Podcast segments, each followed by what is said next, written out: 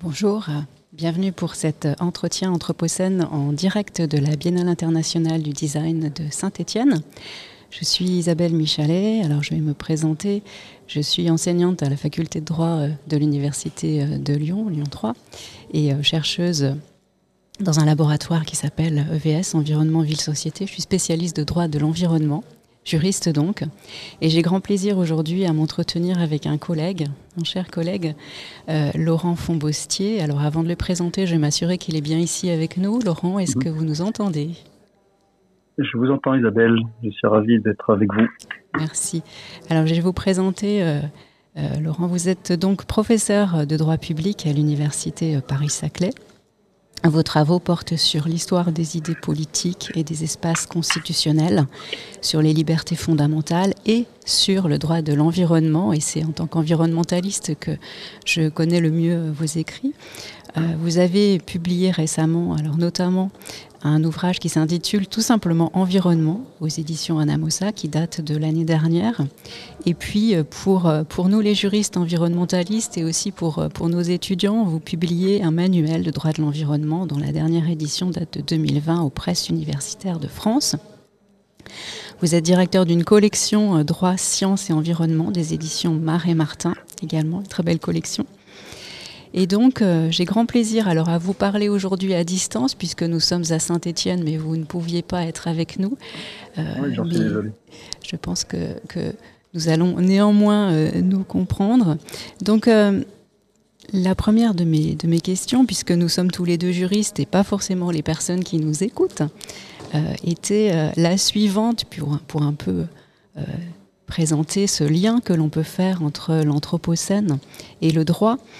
Euh, j'aurais aimé vous entendre sur ce sujet. Quel est le lien entre le droit et les enjeux anthropocènes? En quoi est-ce que le droit, qui semble peut-être très lointain à ceux qui nous écoutent et très mystérieux, en quoi peut-il contribuer à répondre à ces enjeux sociaux et environnementaux contemporains euh, qui sont ceux de l'anthropocène? Oui, alors merci Isabelle. Oui, c'est une euh, dire que c'est une vaste question est un euphémisme une, une, des choses qui me marque euh, lorsqu'on tente de mettre en lien droit et anthropocène, c'est le fait que l'anthropocène nous renvoie déjà à une sorte de match retour, c'est-à-dire à cette idée que le monde est en train de nous façonner alors que nous l'avons façonné. Et donc il y a autour de cette sorte, non pas de dialogue, mais d'aller-retour, euh, quelque chose qui est tout à la fois évidemment angoissant à certains égards et qui interroge d'une certaine façon toute l'histoire d'un mode d'être au monde, d'un mode de faire dans le monde. Or, euh, si le monde est devenu cette sorte de, lieu à forte empreinte euh, humaine, c'est sans doute parce que le droit, à certains égards, n'a pas joué un des rôles anthropologiques qui sont les siens, et je crois qu'il suffit de remonter d'ailleurs aux Grecs, et je pense à des gens comme Hésiode dans les travaux et les jours. Euh, parmi les grandes fonctions du droit, il n'y a pas besoin d'ailleurs de, faire de l'anthropologie euh, fondamentale pour le, pour le deviner ou pour l'intuiter. Il y a quand même cette idée euh, d'abord d'une pacification entre les êtres. Ça, permet de conjurer des formes de guerre, le droit à certains égards, de, mettre en ordre, de mettre en, règle. Il y a une logique distributive aussi dans le droit qui est extrêmement classique et connue depuis les Grecs et les Romains. Et je crois qu'à certains égards, euh, il y a aussi une fonction d'interdit, pour le coup anthropologique, autour du droit. Et cet interdit anthropologique, que la plupart des anthropologues et ethnologues connaissent très bien, puisque les sociétés humaines s'organisent autour d'interdits d'une certaine façon, eh bien voilà que nous y sommes confrontés dans les grandes largeurs avec une profondeur tout à fait abyssale, vertigineuse en réalité, puisque ce qui nous est proposé en réalité, c'est que le retour euh, vers nous euh, d'un monde transformé dans, l'ère anthropocène, c'est un retour d'une menace telle qu'on parle beaucoup, et sans d'ailleurs catastrophisme aucun, avec des données scientifiques très précises, d'une mise en danger de l'espèce humaine elle-même. Et sous cet angle, je crois que euh, incontestablement, l'anthropocène, par effet miroir en quelque sorte, réinterroge les fonctions du droit et peut-être à certains égards ce que nous n'avons pas fait. Alors depuis quand? Ben, Tout dépendrait peut-être de ce qu'on entend par les débuts de l'ère anthropocène, mais si l'on s'en tient à des, dates confortables, ce que nous n'avons pas fait depuis l'ère industrielle en quelque sorte, et qui, fait que l'environnement, la nature, l'environnement peut-être d'ailleurs un mot qu'il faudrait oublier au profit d'une logique des milieux, mais l'environnement en tout cas était le, la cinquième roue du carrosse, le parent pauvre, ce que euh, quelqu'un comme Kierkegaard appellerait le, le, le fruit talé au bord du panier. Et, et, finalement, de notre chevauchée fantastique et cette logique hypnotique du progrès, on, on, a sans doute oublié de grands rendez-vous depuis les époques révolutionnaires et de, et de l'ère pré-industrielle en quelque sorte. Donc, il me semble que en cela, c'est d'ailleurs un enjeu tout à fait extraordinaire, euh, il faut réinterroger les conditions dans lesquelles le droit peut fabriquer une nouvelle paix avec le monde qui nous entoure évidemment, mais on ne peut pas se contenter ici, me semble-t-il, d'une sorte d'écologie technique, c'est-à-dire d'une sorte d'outillage qui nous permettrait de parer au plus pressé. Il faut tellement fondamentalement repenser la question que euh, le problème est pour nous, en tant que juristes même, une question d'écologie sociale en réalité. Et cette écologie sociale, c'est celle qui, ce sera mon dernier mot, euh, en tout cas pour, pour, le, pour, le début de cette réponse, euh, cette écologie sociale nous empêche de, de confondre, à mon avis, une transition des moyens avec une transition des fins. Or, en ce moment, euh, abstraction faite de programmes politiques un peu ambitieux et parfois cyniques, on s'aperçoit que la transition énergétique, par exemple, est typique d'une transition qui euh, substitue à la fin des moyens et alors qu'une transition écologique digne de ce nom euh, supposerait évidemment des leviers juridiques d'une toute autre ampleur que ce qui nous est techniquement proposé. On pourrait parler des questions énergétiques très longtemps ensemble, mais je ne pense pas que ce soit le lieu ici. J'aime beaucoup cette idée, alors, à laquelle je souscris totalement, selon laquelle le droit est un instrument de la paix, euh, qui, fabrique la paix, euh, et que euh, l'enjeu aujourd'hui est de, fabriquer, vous avez dit fabriquer une nouvelle paix.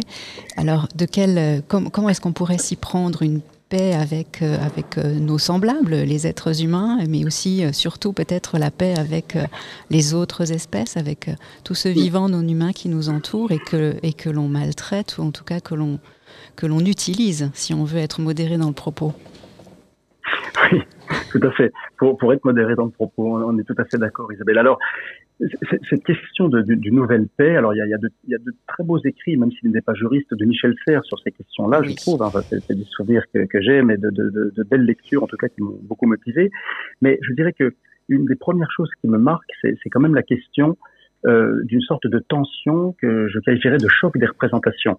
Je, je, suis tout à fait en phase avec cette idée que notre écologie doit être inclusive et que d'un certain point de vue, ce nouveau rapport au monde qu'on doit dessiner, il doit inclure la totalité du vivant, évidemment, avec euh, une éthique environnementale et animale, ça on le sait bien, et peut-être même au-delà. Euh, Mancuso parlait il n'y a pas très longtemps d'une constitution des plantes. Alors les plantes sont dans le monde du vivant, mais on pourrait pourquoi pas aussi imaginer une constitution des pierres, du minéral et de tout un substrat qui, qui crée les conditions du vivant. Donc dans le système Terre, évidemment, on peut avoir une, une vision d'une extrême inclusivité.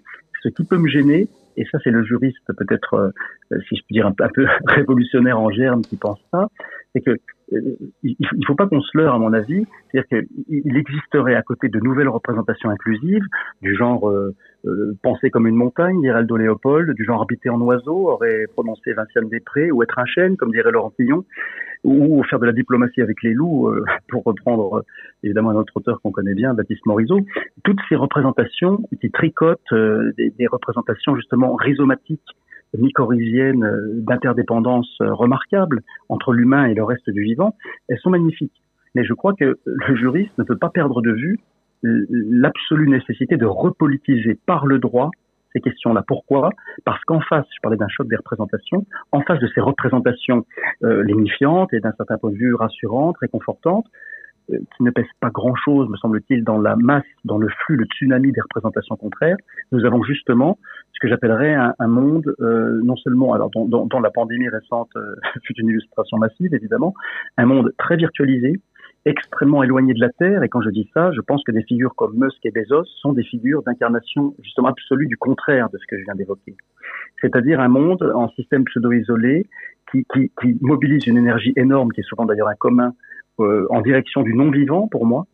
Et, donc, je, crois vraiment que l'un des enjeux absolus aujourd'hui, c'est de trouver, et c'est beaucoup plus simple à dire qu'à faire, les moyens, les conditions, les rouages pour repolitiser par le droit, euh, en aval ou en amont du droit d'ailleurs, parce que ça peut jouer dans les deux sens, euh, cette façon de repenser les interdépendances et cette nouvelle façon de faire la paix. Et là, j'insiste beaucoup sur le choc des représentations. Il ne faut pas se leurrer en face de, tout un travail d'anthropologie, de philosophie, d'écologie politique aussi, nous avons euh, euh, une force de frappe et je dirais des forces obscures, euh, comme dirait euh, l'autre, euh, qui, évidemment sont à l'œuvre et qui, je dirais même pas qu'elles sont qu'elles sont convergentes, etc. Mais elles ont, en tout cas, elles ont l'effet d'une convergence et qui est redoutablement destructrice de tout ce tricotage nouveau qu'on tente de faire par ailleurs. Est-ce que ça signifie pour, pour euh, nous les juristes euh, qu'il faut déconstruire euh, nos, nos fondamentaux, nos, nos constructions. Euh, je pense, alors en disant ça, je pense qu'il y a un débat actuellement euh, sur la question de savoir s'il faut reconnaître des droits à la nature, aux écosystèmes, à certaines espèces animales, voire végétales, euh, s'il faut les inclure dans la catégorie des personnes et cesser d'être nous, les humains, les seuls à être des personnes. Est-ce que ça passe par là? Ou alors on peut. Qu'est-ce qu'est-ce qu'il faudrait déconstruire, reconstruire euh, Ou est-ce qu'on peut s'en sortir avec, euh, avec l'existant? Ah, ça, c'est une très belle façon de poser la question parce que pour moi, là, du point de vue juridique, hein, comme juriste comme vous, Isabelle, je, je, pense qu'on peut, sans jouer la, la, phrase du départ, euh, et, évidemment faire en sorte que tout change pour que rien ne change, je crois vraiment qu'on peut à la fois travailler sur un substrat de notions, de concepts, de procédures, mais qu'il faut en même temps défossiliser les démocraties. Je reviendrai sur ce terme dans, dans, un instant et sur sa double acception évidemment. Mais la première chose qui me vient, euh, si vous voulez, c'est que euh, à certains égards, cette question euh, consistant à faire une place euh, évidemment à la nature, dans, dans, les sujets de droit, etc., c'est une très très belle question. Moi, ma vision, qui pour l'instant est une vision très sombre, j'en conviens, et je ne demande qu'à être convaincu du contraire, je pense que il faut y voir plutôt un symptôme de quelque chose. C'est-à-dire que je considère qu'une forme de déshumanisation en cours nous conduit à trouver un repli de notre humanité dans le monde animal. Alors c'est une hypothèse de travail, de réflexion qui pour l'instant est peu étayée, mais je, quand, quand j'essaie de, de faire se superposer euh, la tectonique des mouvements euh, à l'œuvre ou en cours en ce moment, je, je, je suis troublé par le fait que tous les mouvements transhumanistes ont pour pendant une manière de, si je peux dire, bah, par effet évidemment d'éthique environnementale ou animale, mais il y a plus que ça. C'est comme si l'humanité avait besoin d'un refuge, d'un repli dans, dans le monde du vivant animal, euh, qui d'ailleurs par effet d'anthropomorphisme euh, nous ressemble bien. Au, moins, on, se souvient du projet APE par exemple hein, sur les primates supérieurs. Et donc, à certains égards, je, dirais qu'avant même de poser la question de savoir si le droit peut et si oui de quelle façon inclure ce vivant non humain, ce qui est une très très belle question et personnifier la nature de manière plus globale, je pense qu'il faut peut-être qu'on s'interroge sur ce qu'il y a de trouble dans cette démarche euh, actuelle et qui d'ailleurs renvoie à des mouvements en réalité, mais ça vous le savez aussi bien que moi, Isabelle, des mouvements assez assez hétérogènes pour ne pas dire euh, hétérodoxes pour certains d'entre eux. Ensuite, s'il s'agit de savoir si le droit peut voler au secours du vivant non humain, eh bien le droit c'est un ensemble d'artefacts et, et, donc, en cela, le droit est, multifictionnel d'un certain point de vue. Nous n'avons aucune difficulté, euh, je parle de ça en période électorale en étant extrêmement prudent dans ce que je dis, mais à penser, par exemple, que les députés représentent la nation tout entière. Nous n'avons aucune difficulté à penser la personnalité morale. Donc, en tout cas, la résistance à l'idée qu'on pourrait personnifier la nature ou le vivant non humain, euh, la résistance est à, un certain nombre de discours peut-être réactionnaires là-dessus, c'est une résistance qui est vaine parce que le droit est un composé de fiction et donc euh, donner la parole euh, aux absents, à ceux qui ne sont pas encore là, parce qu'on peut aussi parler évidemment de l'humanité en la projetant vers les générations futures. Donc tout, ça, le droit sait faire, il sait, il, sait, il sait gérer évidemment la possibilité d'une représentation de la parole des absents. Je dirais même qu'à mon avis, c'est une des grandes questions historiques et anthropo-théologiques du droit d'ailleurs à l'origine. Donc je ne crois pas que ça ce soit une grande difficulté. Non, moi je vois des difficultés plutôt à l'endroit où les procédures pensent ou ne pensent pas. Pour le dire autrement, je crois qu'il faut, c'est un peu ce que disait Adorno, hein, mais est-ce que ça a été pensé ou non? Et les procédures sont toujours diaboliques, et le, diable, fut-il vert, se cache bien dans le détail. Et il se trouve que quand on examine de près euh, les conditions de production des décisions euh, supposées protéger l'environnement euh, en démocratie, eh bien, on pourrait faire une corrélation assez tragique. Euh, J'ai la montée en puissance des démocraties représentatives s'est accompagnée d'une montée en puissance, d'une dégradation des milieux. Et ça, c'est à l'échelle globale de notre humanité, c'est à peu près incontestable. Il faut donc imaginer que si nous ne souhaitons pas entrer dans une époque à la Jonas où, le totalitarisme vert prendrait la place des démocraties, eh bien donc on n'a pas le choix, il faut véritablement, c'est un enjeu massif, repenser les démocraties. Donc je disais défossiliser les démocraties. Ça suppose trois choses principales à mon avis. Un, ne plus hésiter à hiérarchiser dans les espaces constitutionnels euh, qui font socle les, hiérarchiser les valeurs véritablement et considérer que la préservation du vivant est une condition de possibilité de tout le reste et même des droits fondamentaux et même d'un discours du droit, peut-être même de notre échange téléphonique, euh, Isabelle, aujourd'hui. Au-delà d'une forme de hiérarchisation assumée euh, des valeurs, ce que ne fait pas du tout la logique du développement durable, hein, qui est une logique de conciliation euh, relativement égalitaire et qui ne fonctionne pas très bien. Il faut, après, au-delà de ça, penser, à mon avis, euh, les procédures, c'est-à-dire euh, penser la représentation. Donc là, on peut tout à fait penser l'inclusivité à travers euh, une chambre du futur, à travers une chambre représentant par expertise, par épistocratie, le vivant non humain, etc. Mais c'est aussi des procédures très techniques. Comment se fait-il? Il y a une phrase de Bismarck que vous connaissez peut-être. Hein, Bismarck disait dans les années 1880, la loi c'est comme les saucisses, faut pas regarder de trop près comment c'est fait. Alors désolé, on est un peu après, on est presque à l'heure du goûter, comme on le sait le mercredi. Mais, mais ce que je veux dire par là, beaucoup plus sérieusement, c'est qu'il est toujours troublant de constater qu'entre le projet A d'une norme Hein, dans la fabrique des normes elles-mêmes, entre la, première mouture, souvent un peu idéalisée, et ce qui ressort en, bout de piste ou en bout de chaîne, on a souvent des effets déceptifs très graves, non seulement sur le contenu de la règle, et ensuite évidemment sur tout l'arsenal nécessaire pour la mettre en œuvre. Bien sûr, ça renvoie à une forme de, volonté politique euh, qui, est très insuffisante, c'est vrai. je pense qu'en réalité, dans la fabrique des normes, la démocratie doit se repenser intégralement. C'est pas seulement le même la question des conflits d'intérêts ou du lobbying, qui sont des questions évidemment massives, mais c'est plus profond que ça. C'est une question de représentation. C'est-à-dire qu'il faut que ceux qui nous représentent, je vous proposerais presque une chose euh, iconoclaste, ne faudrait-il pas que toute personne au Parlement, député, sénateur ou dans une instance représentative, ait mis les mains dans la terre pendant un an ou deux et compris ce que faire pousser une carotte suppose et implique, par exemple je, je, je, force un peu le trait. Ce que je c'est qu'il faut aller extrêmement loin. Et le monde des représentations, d'ailleurs, le, droit anthropocène et dessiner le droit anthropocène fait partie de ces projets qui m'ont énormément plu euh, autour de ce que vous savez, euh, Isabelle. Et pour moi, c'est ces questions de transformation, de mutation des représentations, ce sont des questions centrales. Je ne suis pas sûr que le droit ait, ait toujours son mot à dire par rapport à ça. Pour le formuler autrement, peut-être faudrait-il que des conditions méta-juridiques ou extra-juridiques soient réunies pour que le droit puisse à son tour informer le réel et opérer cette réorientation, cette redirection indispensable. Dans ce que vous suggérez sur repenser la démocratie, euh, je pensais donc euh, à la, démocratie d'aujourd'hui représente très imparfaitement les personnes d'aujourd'hui, euh, mais euh, est-ce qu'on peut se tourner vers les générations futures et se dire que repenser la démocratie, c'est trouver des dispositifs pour représenter les intérêts des générations futures? Et quand je parle d'intérêts, je, sous-entends leurs besoins, leur, euh, la, vie, la vie qui leur sera nécessaire lorsqu'elles seront là. est-ce qu'on peut penser ça aussi? Ce que j'aime beaucoup dans l'idée de génération future, c'est qu'en réalité, on présente cette idée comme une sorte de, semi-abstraction séparée de nous, mais en réalité, comme l'environnement, comme les écosystèmes, les générations futures, euh, elles sont déjà là. Et donc, en réalité, l'humanité se déplace, se déploie selon un continuum dont les générations futures sont une figure continue d'un certain point de vue. Alors, je ne vais peut-être pas vous le dire, Isabelle, mais si je ne suis pas, si j'ai pas le plaisir d'être avec vous à Saint-Étienne, c'est parce que je suis aujourd'hui au Conseil constitutionnel dans le cadre d'un groupe de travail qui commence en trois quarts d'heure et qui porte sur euh, la place que l'on peut faire aux droits des générations futures dans les espaces constitutionnels. Donc, euh, et bien évidemment, ça c'est un groupe de travail parmi tant d'autres. Je pense à la thèse d'Émilie Gaillard.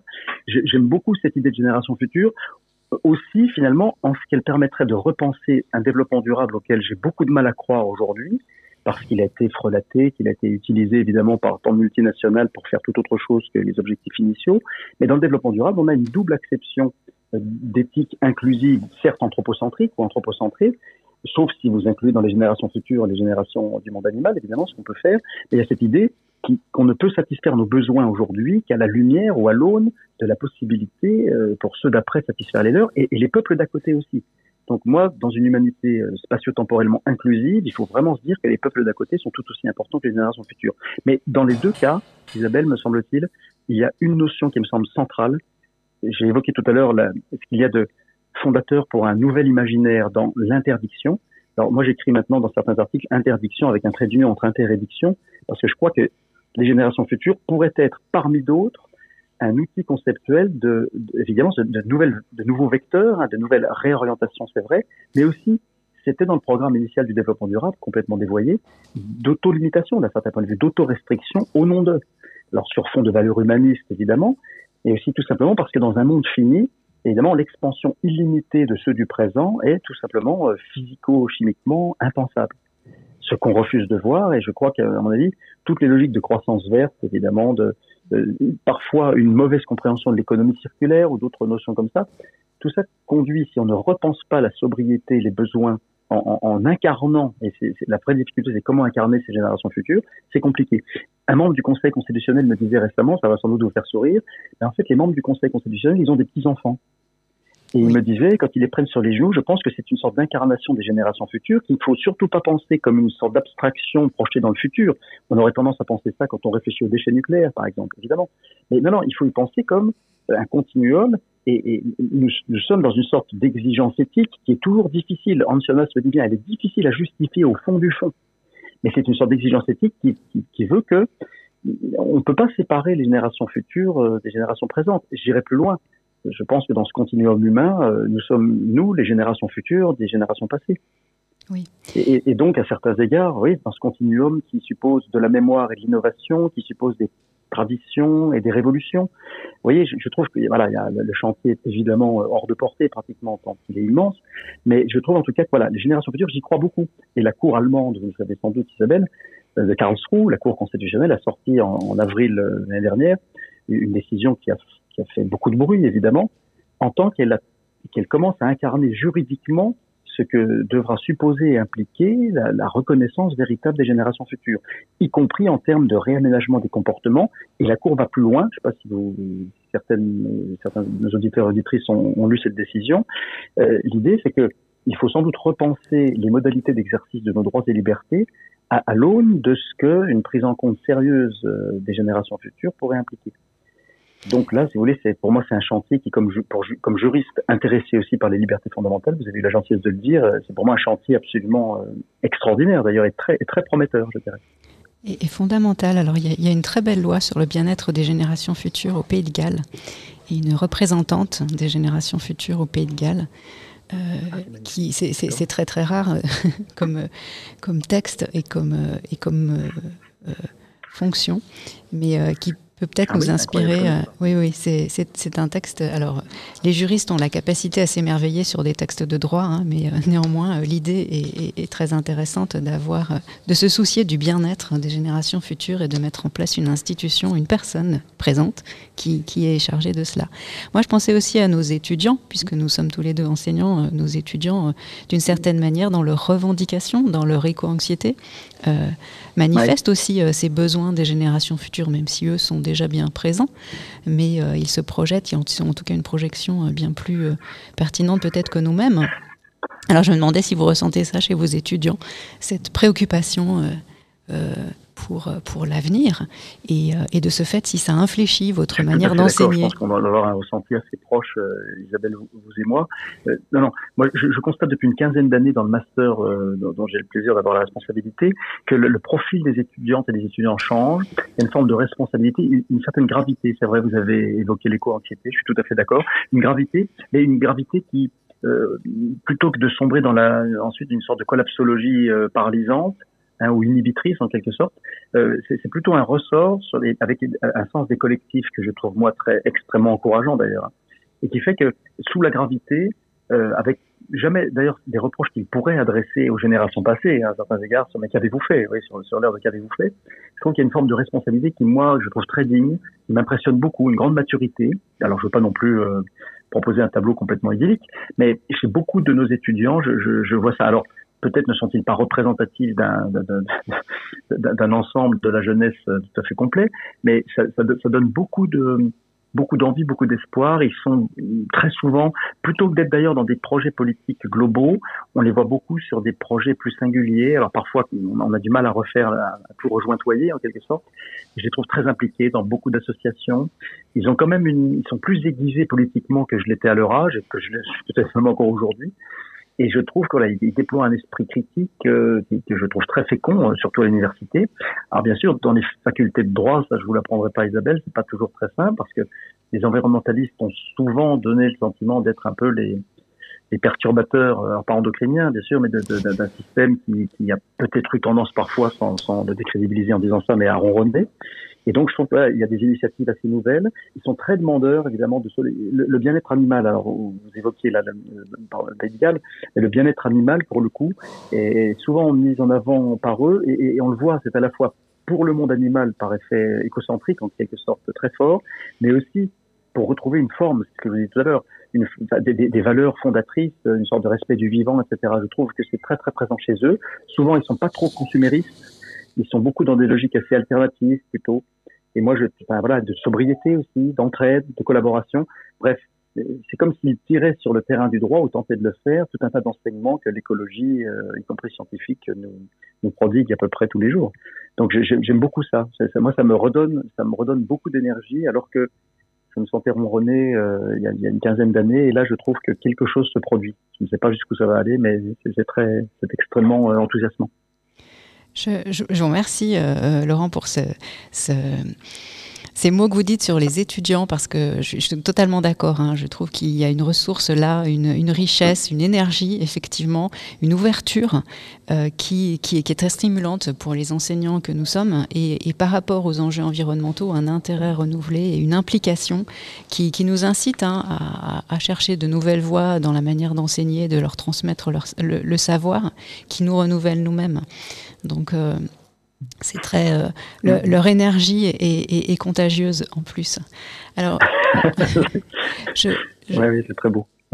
Je, je, crois que nous, nous, nous, devons terminer là cet entretien. Euh, malheureusement, on Bien aurait sûr. pu discuter d'une université alternative, Laurent. On, je, je, vous donne ah, rendez-vous oui. pour en parler euh, lors d'un prochain entretien. Ce serait très très intéressant. Merci ah, beaucoup d'avoir contribué entre, entre toutes vos activités et, et notamment euh, mm. ce beau projet au Conseil constitutionnel. Là, je pense oui, que les enjeux environnementaux. Non, mais je pense que les enjeux environnementaux seront, seront bien représentés dans les plus hautes sphères. merci. Je dirais pas ça, mais merci infiniment Isabelle et merci. Euh, merci beaucoup. À, voilà, les personnes de la radio, merci infiniment. Très à très bientôt Laurent et je, et je vais laisser la parole euh, pour la suite du programme à Jérémy Cheval pour le quart d'heure de l'art qui va commencer dans un instant. À très bientôt, merci, au revoir.